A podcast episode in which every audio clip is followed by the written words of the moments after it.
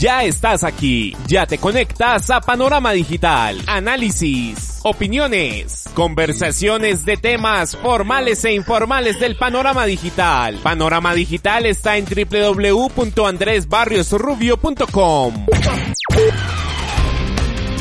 Hola, ¿qué tal amigos? Un saludo muy especial para todos ustedes en esta nuestra cita de cada ocho días en sus dispositivos de pantalla a través de las plataformas de Evox, Spotify, iTunes y Tuning Radio con este su panorama digital. Bienvenidos. Andrés Barrios, una voz con imagen y credibilidad.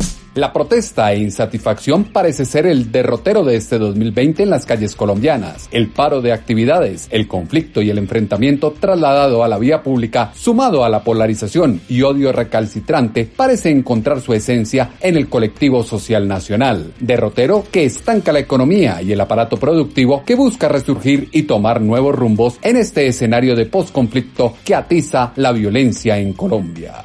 No te desconectes de www.andresbarriosrubio.com.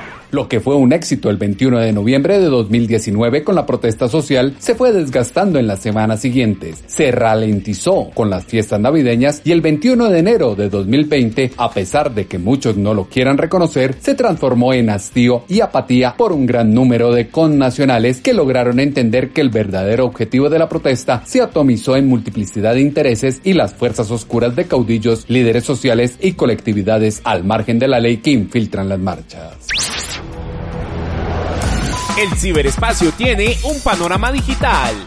El escenario social colombiano se complejiza en los intereses aislados de cada agremiación que busca obtener lo suyo a través de la intimidación e imposición de su forma de ver el mundo. Claro ejemplo es lo que se vivió a inicio de esta semana con el grupo guerrillero denominado ELN que en un video comunicado en redes sociales decretó con la mayor desfachatez un paro armado. El Ejército de Liberación Nacional ELN y informa que Decretamos paro armado en el territorio nacional durante las 72 horas. Inicia el 14 de febrero a las 6 a.m. y termina el 17 de febrero a las 6 a.m. del 2020.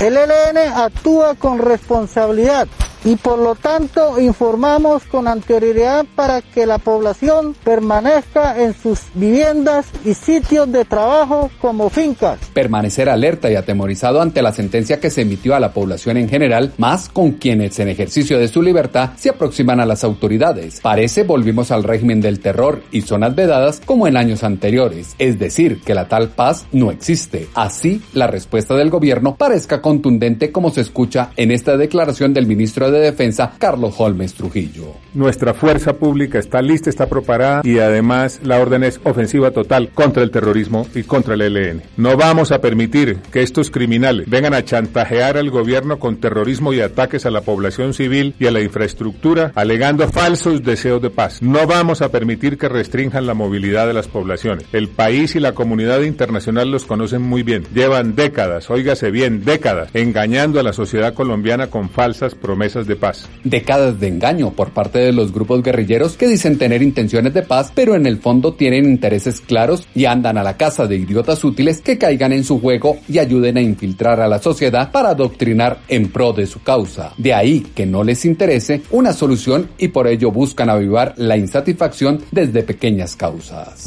A un clic de distancia está Panorama Digital. Microredes de acción que amplifiquen el caos, estudiantes provocando y tomando temperatura de reacción a las autoridades, camioneros bloqueando las entradas de la capital y ahora maestros que una vez más abandonan a sus estudiantes y van a la calle a través de una convocatoria según ellos justificada en las razones que ustedes escuchan en la voz del presidente de FECODE, Nelson Alarcón. Paro nacional de 48 horas el próximo 20 y 21 de febrero por todo el tema de asesinatos, amenazas, por el atentado del cual fue víctima nuestro compañero del Ejecutivo, Carlos Rivas, por el asesinato de nuestra maestra Sandra Vaquero en Arauca, por todas las amenazas a los compañeros en El Salado, Carmen de Bolívar, como en Tumaco, como en el Putumayo, como en el Amazonas, como en el Chocó, como en el Atlántico, como en La Guajira, como en Córdoba. como en el Cauca, donde han asesinado y están masacrando a nuestros maestros y maestras de Colombia. Paro de 48 horas el próximo 20 y 21 de febrero.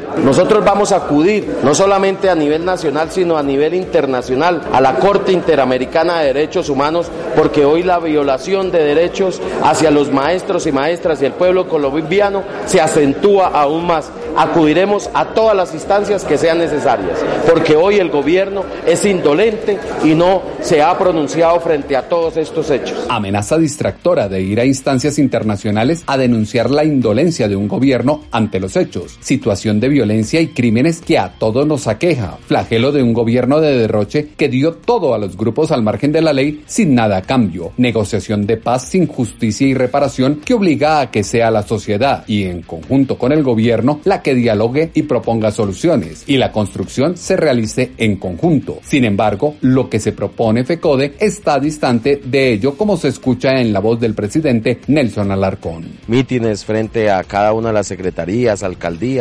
gobernaciones. Vamos a realizar diferentes actividades como velatones, bueno, con actividades artísticas, culturales. Actividades artísticas y culturales para pasar el tiempo y distraerse, pero nada concreto para plantear una solución a los problemas que les aquejan. Evidente desidia que no se conduele de la compleja realidad que enfrentan los colombianos. Por eso asalta la inquietud de qué es lo que quieren del gobierno y esto es lo que dice el presidente de FECODE, Nelson Alarcón. Que verdaderamente se implementen medidas de protección y seguridad para todas y todos, que se le garantice la vida a los compañeros y compañeras y que a la vez exigirle una audiencia inmediata con el señor presidente para mirar cuáles son esas medidas que va a tomar. Medidas a tomar, fuerza de decisión y acción que le falta a una administración con músculo político limitado y que carece de experiencia al enfrentar a revoltosos desestabilizadores que tienen un claro plan para impactar el imaginario colectivo. De ahí se desprende que estamos en medio de un paro de maestros y los taxistas ya preparan su obra maestra para los primeros días de marzo. Precisión y claridad de amenaza, como se desprende de estas declaraciones del líder de los taxistas, Hugo Espina. Hoy, dos días después de la nefasta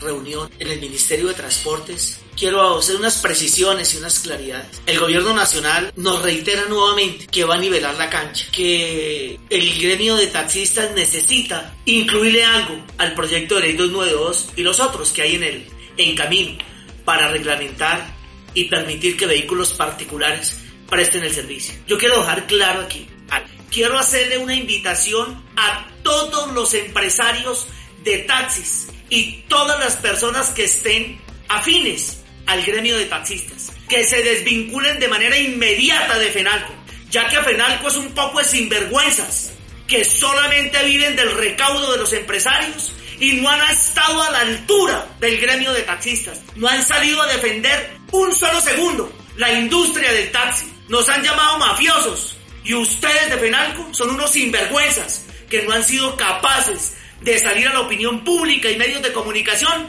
a defender el que les paga el salario a ustedes que están allá sentados como zánganos allá y no son capaces de salir a decir que el gremio de taxistas es una industria, que el gremio de taxistas lleva más de 80 años en el mercado pagando impuestos y con un proyecto de ley van a acabar el tejido empresarial. ¿Todo porque qué?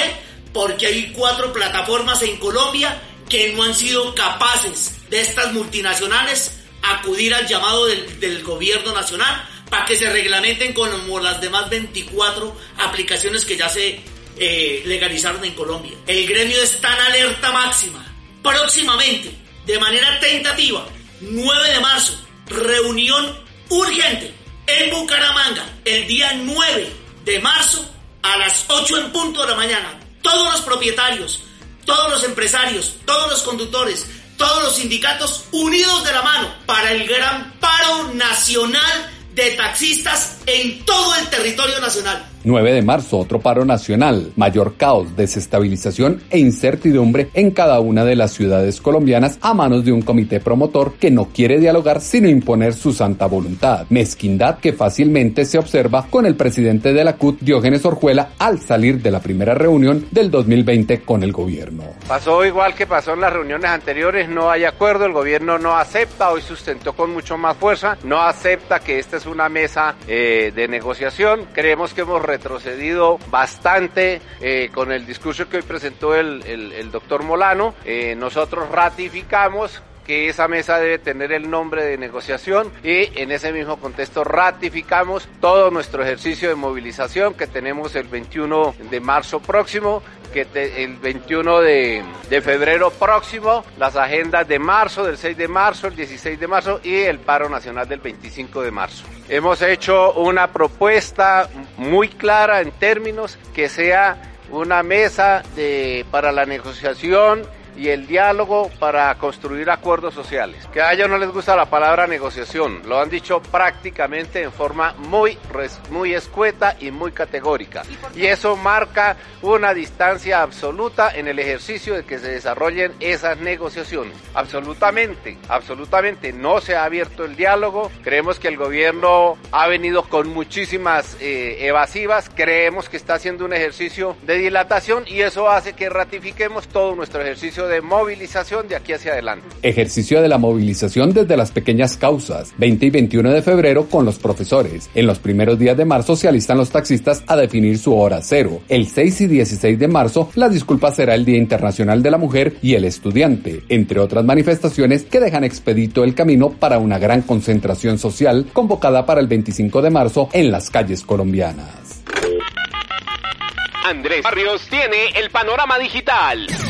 El paro solo afecta la productividad nacional, complejiza los indicadores de la industria y afecta la vinculación de mano de obra, agudiza las diferencias ideológicas y señala que el colectivo apuesta por la ley del menor esfuerzo, consecución de recursos desde los subsidios gubernamentales sin la construcción colectiva del trabajo mancomunado, política social en la que todos aportan y son eje fundamental en la construcción de país. Por eso, el pueblo lo piensa y les dice, trabajen, vagos, columna que usted puede leer en pulso.com y los comentarios, análisis y opinión de todos ustedes los esperamos en la cuenta en Twitter, arroba a o en la página web www.andresbarriorubio.com.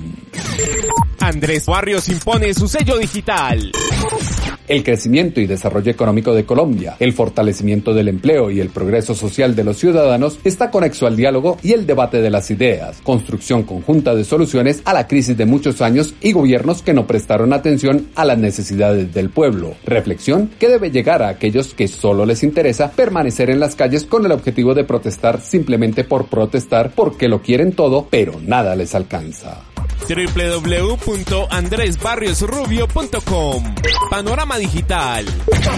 En ocho días nos volveremos a encontrar con todos ustedes en sus dispositivos de pantalla a través de las plataformas de Evox, Spotify, iTunes y Tuning Radio en su Panorama Digital con Andrés Barrio Rubio.